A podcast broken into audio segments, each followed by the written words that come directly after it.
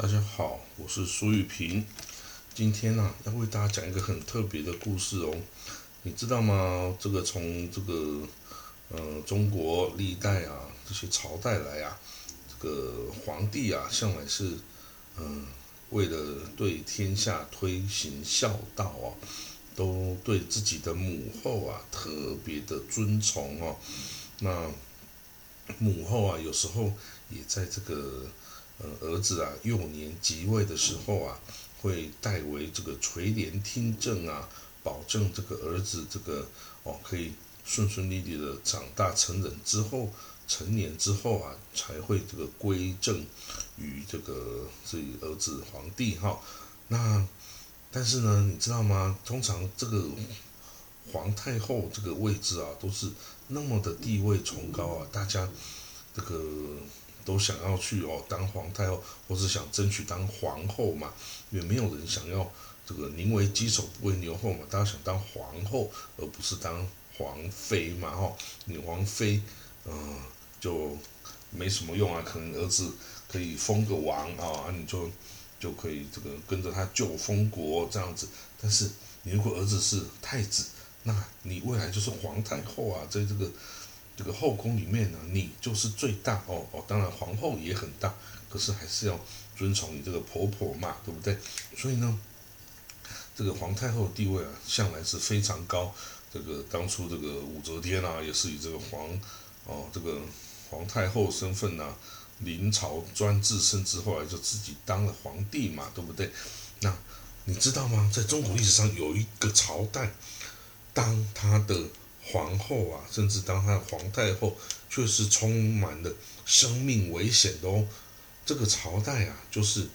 呃魏晋南北朝哦，这个就是隋唐之前的魏晋南北朝那个时候的北魏哦，北魏。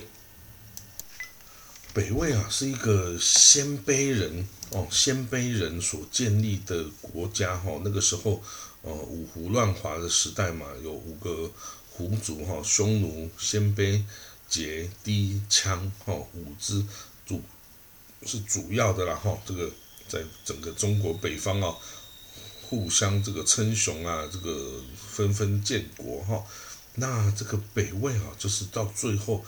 把这个所有的五胡十六国全部消灭哈，然后一统整个中原北方的这个王朝哈，他在的西元三百八十六年的时候哈，这个是第一次的建国哈，那一直到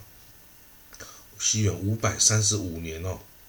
他才灭国，他的朝代统治哦，持续了一百五十年之久哈，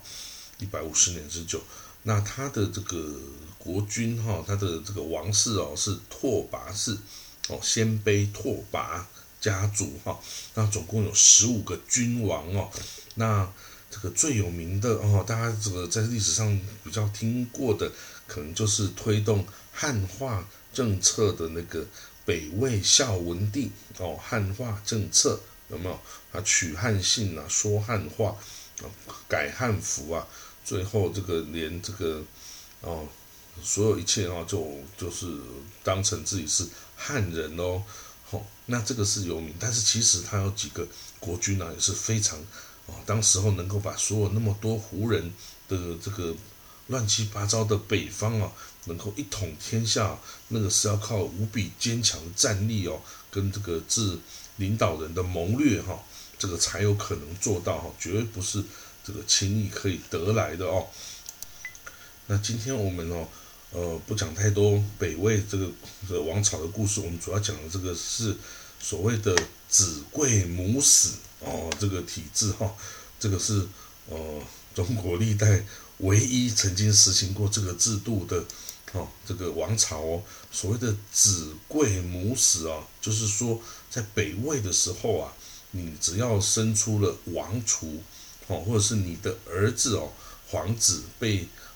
被这个立为王储的时候呢，就是被立为储君的时候，那他的亲生母君哦，亲生母亲就会被这个皇帝赐死哦，不论他的地位是皇后还是贵妃，还是比较低等的这个哦贵人哦，比较低等的后妃，一律赐死。哇，这个这个非常可怕的这个制度，它原先的用意啊，它是为了避免啊，跟防止这个皇帝的生母啊，这个任用外戚啊，专权哦，然后来会来这个混乱宫廷哦，最后这个造成这个王朝的毁灭。但是哦，这个制度它有它的用意，但是到后来却被扭曲了，就是你生出了这个皇子的。这个女子啊，就很不幸的就被无缘无故的就被赐死，但是呢，她后来啊，就是抚养这个年幼的这个储君啊，长大的其他的后妃啊，却可以控制了这个储君，然后啊，在储君登位后啊，自己反而当上了皇太后，然后专权啊，任用自己的外戚哦，自己的母家那边啊等等。哦，所以这个这个到这个制度哈，反而没有到发挥它一开始原先想要的功能哦。然后到他最后一位北魏宣武帝啊，他是一个呃这个非常崇佛、爱念佛、很有爱心的皇帝哦，他就废除了这个制度，他不再把他的儿子。那皇子太这个太子的母亲给赐死哦，那个是一个胡贵妃哦，姓胡的贵妃，但是也就是应该因为这个哦，他这个妇人之仁哦，所以这个胡太后这个侥幸逃得一死，但是日后他却以他皇帝生母的这个身份啊来擅权，然后操纵国政啊。结果还这个秽乱宫廷啊，还这个大大的崇佛，盖了非常多的这个非常奢侈的这个佛寺啊、佛佛院呐等等，结果让这个整个国家国力衰微，最后呢就被这个一些哦一些有野心的大将军就把整个北魏的政权把它给迎向终结了哈，所以我们说啊。那这个子贵母死的制度是不是真的有道理？他一旦没有执行，立刻第一个受益的皇太后就把这个国家带向灭亡了哈。所以这个真的是啊，当然是以现在眼光来说是极不人道了哈。那当初为什么会开始这个就是北魏道武帝拓跋圭哦，这个拓跋圭啊，就是当初啊。北魏啊，他从建国之初哦，一直到最后也不是一帆风顺。他曾经有一段十年的时间哦，是被是等于是处于灭国的状态。那个时候，所有的北方都被一个叫前秦哦，苻坚、苻氏的家族给这个统一哈。不过他们统一只有十年的时间，非常的短暂。就因为那个跟东晋的淝水之战哦，有没有淝水之战？八十万大军南侵，结果被。八万的北府兵呢打败，结果马上这些之前被收服的这些哦这些胡族的国家全部通通哦再世建国，所以呢这个哦这个北魏啊也就因此再度的这个复国哈。那复国的第一任哦皇帝哦就是拓跋圭哦，这个拓跋圭是一个雄才大略的一个君主哈，他这个。在这个混乱的时代啊，带领着这个拓跋家族哈，鲜卑拓跋部哦，然后啊，把首先把这个鲜卑慕容家族哦，这个先把它这个毁灭哦，然后之后哦，再继续的往四方拓展哦，那也就是他这个雄才大略哦，所以他看到了之前汉朝的汉武帝哦的末年呐，这个。他的有这个，因为担心呐，这个皇子哈，也就是刘弗陵后来的汉昭帝哦，昭宣之治的这汉昭帝，他的母亲赵婕妤哈，因为很年轻，然后呢，这个汉武帝就怕他死之后啊，没办法，没有人能够管得了这个呃赵婕妤哈，会他会以母太后的身份这个混乱朝政哦，所以。他就把这个没有什么理由，找一个简单的理由，就把赵婕妤给赐死了哈。所以呢，这个拓跋圭哈，这个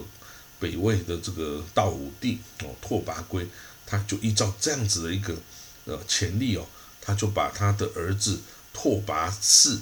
的生母哈刘贵人给赐死了，哇！而且他居然还向他儿子明言哦，这是因为鉴于这个汉武帝啊杀赵婕妤哦，以防外戚干政的这个例子哈，所以这个他干的这件事啊，但是他做了这件事哈。当然也没有办法取得这些儿子们的原谅，然后他当初哦，这个道帝拓跋圭杀了儿子拓跋氏的生母哈刘贵人，就他儿子非常非常的愤怒跟生气哈，然后他就哦就就就等于是就跑掉了，然后他跑出去他就出奔了，他不没办法接受这件事情，结果等到他的弟弟哈。清河王拓跋绍把他的父亲呢，给他是造反，把父亲给杀了之后啊，他才这个带兵回宫来讨伐这个作乱犯上的弟弟哈，然后之后他才即了帝位之后啊，他就追封他的生母啊刘贵人为皇后哈啊，那其实哈，当初那个弟弟拓跋绍为什么要？杀了父亲道武帝呢，其实就是因为这个哥哥拓跋次哈就出逃了嘛。结果呢，这个道武帝就想要立他的弟弟就拓跋绍来继承这个来做皇储哈，做王储。结果因为要救王储，要任命这个弟弟拓跋绍的王储，所以道武帝要把拓跋绍的母亲贺氏给。这个依照子贵母死的 这个范例，把他给杀了。结果呢，这个拓跋绍清河王拓跋绍为了救生母啊，就起兵作逆哈，造逆啊，结果就把父亲道帝给杀了哈。结果后来的哥哥拓跋嗣哈就出兵再把弟弟给灭了哈。所以哎，这个就是第一次要实现这个子贵母死的。而造成的这个变乱哦，好了，那虽然到了这个变变乱之后呢，但是在下一代跟下下一代一直下来哦，就开始实现了这个制度哦，啊，就是每一代的这个王储啊，被立为王储的时候，他的母亲就会被这个皇帝啊赐死，而且或是有时候不是太皇帝赐死，而是。这个母后皇太后把他给赐死哦，皇太后，所以我们有时候觉得，哇，这真的是女人为难女人呢，哦，像像非常有名的呃文明冯太后哦，北魏最有名的太后叫冯太后哈，她这个是等于是北魏呃献文帝跟北魏孝文帝哦，都是这。这位冯太后所带大的，那所谓带大，就是说她不是他们的生母，但是是他们的养母跟养祖母，哦，所以她因为不是自己的生的小孩哈，所以冯氏哈冯太后就不用死，但是这些哦这两个献文帝跟孝文帝的生母都被杀死，而且都是被这个冯氏所杀的哦。哦，所以这个是非常恐怖的事情。他杀了他们的母亲，但是领养的小孩，然后领养的小孩，如果这个小孩的表现呐，不如这个太后的这个哦喜好啊，他就可以继续杀了皇帝。所以之前的献文帝哦，就是因为他的母亲是被这个冯太后给杀了，然后呢，他长大成人之后啊，他这个亲政了之后啊，哦，他是一个很聪明。哦，很有能力的皇帝哦，但是他就是因为年年纪长大，就开始与这个冯太后啊有一些争执跟摩擦。啊，冯太后因为这不是自己的儿子，没有什么关系，他就把他给毒死了。哦，冯太后把献文帝给毒死了。哦，然后呢，再把他献文帝的小小孩哦，这个孝文帝，孝文帝。就拿来就是带来抚养，然后把孝文帝的母亲也给这个赐死哦，把他赐死啊！所以呢，这个一代一代的哈，这个到最后等于是冯冯太后啊，就亲自掌握这个朝权呐，然后把任何对他有威胁的其他可能潜在性的皇太后，就全部给他赐死哈，哇，然后用这个方式来达到这个目的哈，拿到掌权的目的。好啦，这一代一代下去哦，到了这个，呃，这个北魏孝武帝他的儿子哈元恪宣武帝的时代哈，他终于把这个哦这个这个制度哈给废除了，因为他是呃从佛啊，就是不能杀生嘛，就佛从佛的这个皇帝哈。那但是呢，这个宣武帝哈，他就没有把自己小孩五岁的小孩的元义的母亲哦，就是胡贵人给赐死，结果而而且还封之后封他为妃子哈。那结果他死了之后，这个哦宣武帝死了之后，他的小他的皇储是只有五岁哦就即位喽啊，结果这个胡太后就被封为太后胡氏哈，这个这个皇帝的生母胡氏就封为太后，然后就开始专擅朝政哦专擅朝政，那结果他的专擅朝政啊，引发了这个哦六镇之变。哦六镇之变，六镇就是之前设置在北方啊，防范那个柔然入侵的六个大军阵哦，那的这个这个朝都是朝鲜，嗯，这个比较部落民的这个军事贵族哈，那这些人就起来哦，就起来造反呐，结果有一个这个羯族的将军叫尔朱荣的，就趁这个这情势啊，起来讨伐。这个皇的朝廷哦，他就之后把胡太后啊跟一干的两千名的这个官员呐，一概的就把他杀了哈，就丢到黄河里面去，然后自己就就是掌控朝政啊，为所欲为。当然他后来啊，又是被这个其他的这个他的将领哦给推翻了哈，但是这个北魏因此就。进入了末期哈，很快的就这个皇帝哦就分裂啊成成那个东魏西魏哈两个魏哈，东魏是被高欢呃朱荣的手下高欢所控制，啊西魏呢则是被宇文哦也是鲜卑宇文氏所控制哈，后来这个两个魏就分裂成东魏西魏，然后不过时间也没有很久，大概二十年到三十年之后。就分别被北齐、北周哦，为所篡位，变成北齐跟北周两个国家。当然，最后北周又把北齐给统一，结果统一之后过了两年，就被隋代的这个杨坚给给这个外戚杨坚给篡位，变成隋朝了哈。所以呢，好了，这个这个呃子贵母死的制度啊，就没有实行太多啊，就这么北魏的这么几个哦，这个皇。这个皇子哈的妃子的母亲呢就被赐死，但是也没有达到他们的效果哈，反而到最后，这个也怎么怎么说呢？就最后